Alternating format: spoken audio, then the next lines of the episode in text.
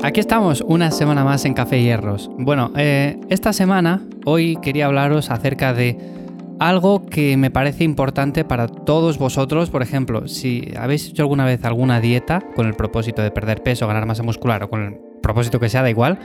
Seguramente eh, siempre tenemos eso de el fin de semana, ¿qué hacemos? Dieta libre, eh, lo tomamos un poco ahí como, como lo que me da la gana y ya está.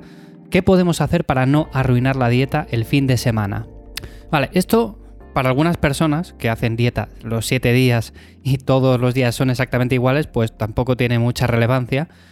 Y siempre que hagan ciertas comidas o cosas puntuales, pues tampoco va a pasar nada. Ahora bien, las personas que siguen una dieta más o menos estricta de lunes a viernes y luego el fin de semana, esos dos días, se lo toman un poco más de relax, eh, salen fuera, eh, hacen ciertas comidas, simplemente, bueno, el tema de un poco relación social, eh, comidas, cumpleaños, lo que sea. En fin, ¿cómo podemos hacer para no arruinar la dieta al fin de semana? Porque si la hemos llevado cinco días bien y luego en dos días lo echamos todo por tierra, pues, oye, no merece mucho la pena el estar cinco días comiéndonos el tarro con que si, oye, mira que tengo que comer esto, tengo que evitar esto otro, y luego resulta que el fin de semana, bueno, pues comemos de todo y en mucha cantidad. Bueno, pues vamos a hablar un poco acerca de esto porque yo considero que hay cinco aspectos, bueno, eh, a ver, hay muchos más, pero creo que estos cinco que voy a comentar os pueden resultar de ayuda si estáis en esa situación, que hacéis dieta entre semana y el fin de semana, queréis llevarlo bien, pero no hasta el punto, hasta el extremo de decir que hay que pesar todo, hay que eh, mirar hasta la más mínima micra que nos metemos a la boca, no, no, tenemos que ser un poco más flexibles. Entonces, bueno, si es ese vuestro caso, pues seguramente esto resulte de ayuda.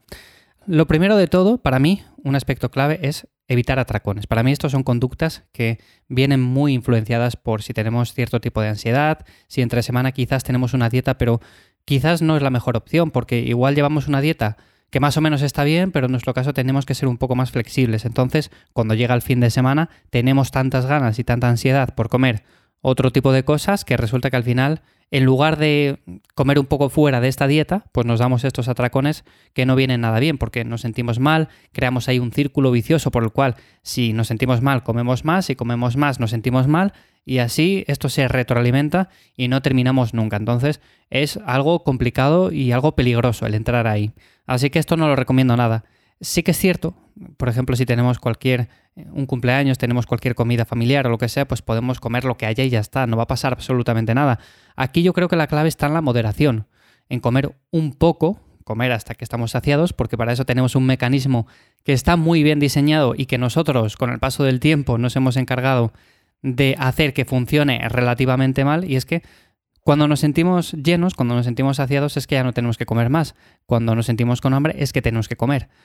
¿Qué pasa en la sociedad actual? Bueno, pues que este mecanismo está un poco, como digo, trastocado y resulta que si optamos por malos alimentos, si optamos por comida mala o lo que sea, pues eh, tenemos hambre durante todo el día, eh, esos picos de insulina constantemente elevados, luego resulta que vamos a una comida en la cual nos meten ahí quizás alimentos, a ver, que no son quizás de lo mejor y la saciedad pues no está ahí. O sea, quiero decir que comemos un montón y no sacian, no sacian.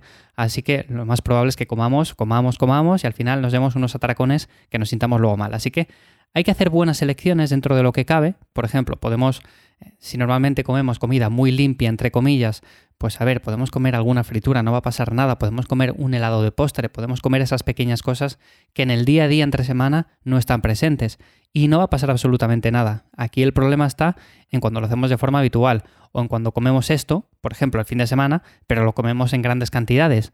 Si yo me como un helado, me como cualquier cosa con azúcar, no va a pasar nada.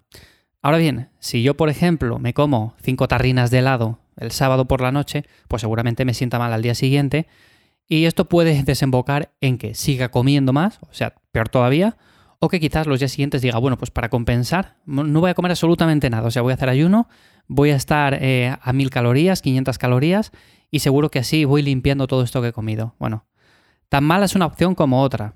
Así que yo esto no lo recomiendo nada, simplemente con moderación, eligiendo buenas alternativas y siempre podemos optar por esos alimentos que no están en el día a día, que tienen esos eh, ingredientes que quizás no nos gustan tanto como son el azúcar y demás, que sabemos que no es lo más aconsejable dentro de una dieta, pero bueno, tampoco es malo un día puntual y eso iría por ahí, la primera recomendación. La segunda sería hacer algo de ejercicio físico, aunque sean días de descanso. Por ejemplo, Yo siempre entreno dependiendo un poco de cómo tenga el día y es cierto que hay personas que se esquematizan el entrenamiento de lunes a viernes, ¿no? Por ejemplo, entreno lunes, martes, eh, jueves y viernes, cuatro días a la semana y luego el sábado y el domingo también descanso.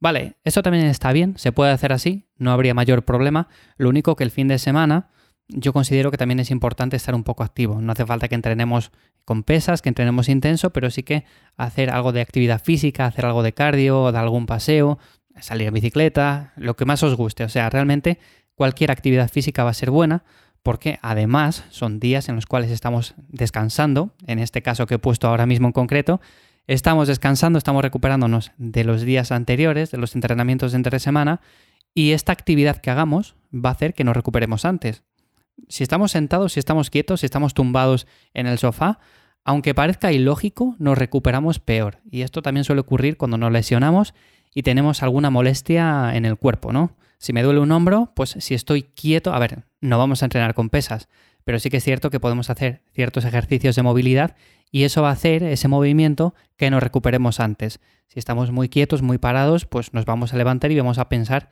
que, oye, que no nos recuperamos, que parece que cada vez estamos peor.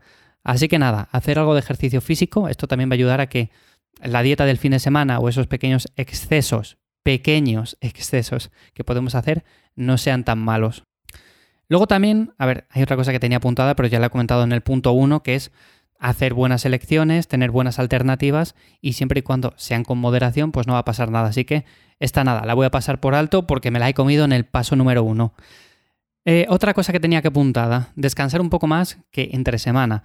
Normalmente trabajamos de lunes a viernes, siempre que tengamos un trabajo más o menos común, entre comillas, entonces el fin de semana tenemos más tiempo y sí que es cierto que hay personas que lo dedican a salir más, a tener un poco más de vida social y esto puede hacer que descansemos menos todavía que entre semana.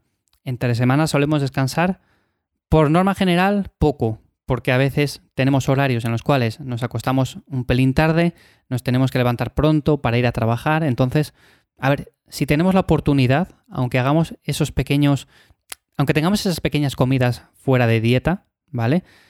Si descansamos un poco más y hacemos un poco de actividad física, actividad aeróbica, va a estar genial, va a estar bien porque nos vamos a recuperar mejor de esos entrenamientos que hemos hecho entre semana, suponiendo que hemos hecho entrenamiento de fuerza. Yo aquí lo estoy dando por hecho. Entiendo que eh, si escuchas este podcast, pues entrenas entrenas de forma intensa o por lo menos tienes una vida bastante activa. Entonces, como digo, descansar un poco más que entre semana también va a hacer que el cuerpo esté más relajado, tenga menos estrés, eh, menos cortisol. Esto también es muy importante para el tema de la dieta, el tema del cortisol. No es lo mismo comer o comer ciertas calorías que asimilar esas calorías. Y si tenemos un entorno hormonal más tranquilo, más relajado, pues toda esa comida que estamos comiendo en el día a día seguramente sea mejor asimilada y vaya donde tiene que ir, ¿vale? No acumulemos tanta grasa, tengamos más masa muscular y estemos con un porcentaje graso más bajo. Así que, bueno, son aspectos, como veis, que están relacionados, unos más con la comida y otros más con el estilo de vida que podemos llevar. Y otro punto que tenía también aquí apuntado es que podemos incluir algún periodo por ejemplo, de ayuno intermitente. Esto es una pregunta que a veces me suele llegar. Oye, Iván, eh, ¿cuándo es mejor que incluya ayuno intermitente? O sea, ¿cuándo lo ves una buena opción? ¿Lo puedo hacer entre semana, tres días a la semana, un día, qué día, entreno de pesas, día de descanso? Bueno, pues si tienes dudas, si no sabes cuándo incluirlo, para mí, por ejemplo, un día de pesas quizás no tenga demasiado sentido si tienes que hacer una ingesta calórica relativamente alta. Pero un día de descanso, como puede ser un fin de semana, sí que podemos desayunar un poco más tarde, o quizás cenar un poco más pronto. La opción de cenar un poco más pronto el fin de semana, como la veo menos asequible, por lo que vamos a hacer es desayunar un poco más tarde y de esa manera ya estamos alargando la ventana de ayuno, con lo cual estamos haciendo ayuno intermitente. Puede ser de 14, 16, las horas que sean, eso es indiferente, tampoco le vamos a dar mucha más importancia al hecho de tener que hacer X horas en concreto, pero sí que podemos hacer esos periodos de ayuno, si tienes ganas de experimentar un poco, pues lo recomiendo hacer aquí, el fin de semana y de esta manera también pues podemos contrarrestar estos pequeños excesos, como digo, otra vez entre comillas excesos que podemos hacer el fin de semana con postres o con alguna comida fuera de dieta. Nada más, hasta aquí estos puntos que quería aclarar un poco hoy acerca de cómo no arruinar la dieta el fin de semana.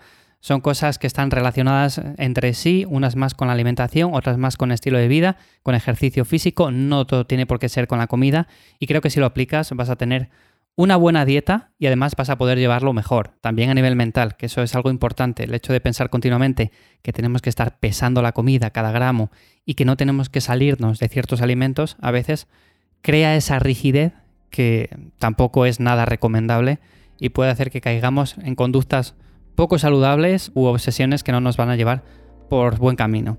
Así que nada, hasta aquí el episodio de hoy, como digo, espero que te haya resultado de ayuda, ya sabes que me encuentras en ivyamazares.com y también en Twitter e Instagram con arroba ivyamazares. Nos escuchamos de nuevo en 7 días. Chao.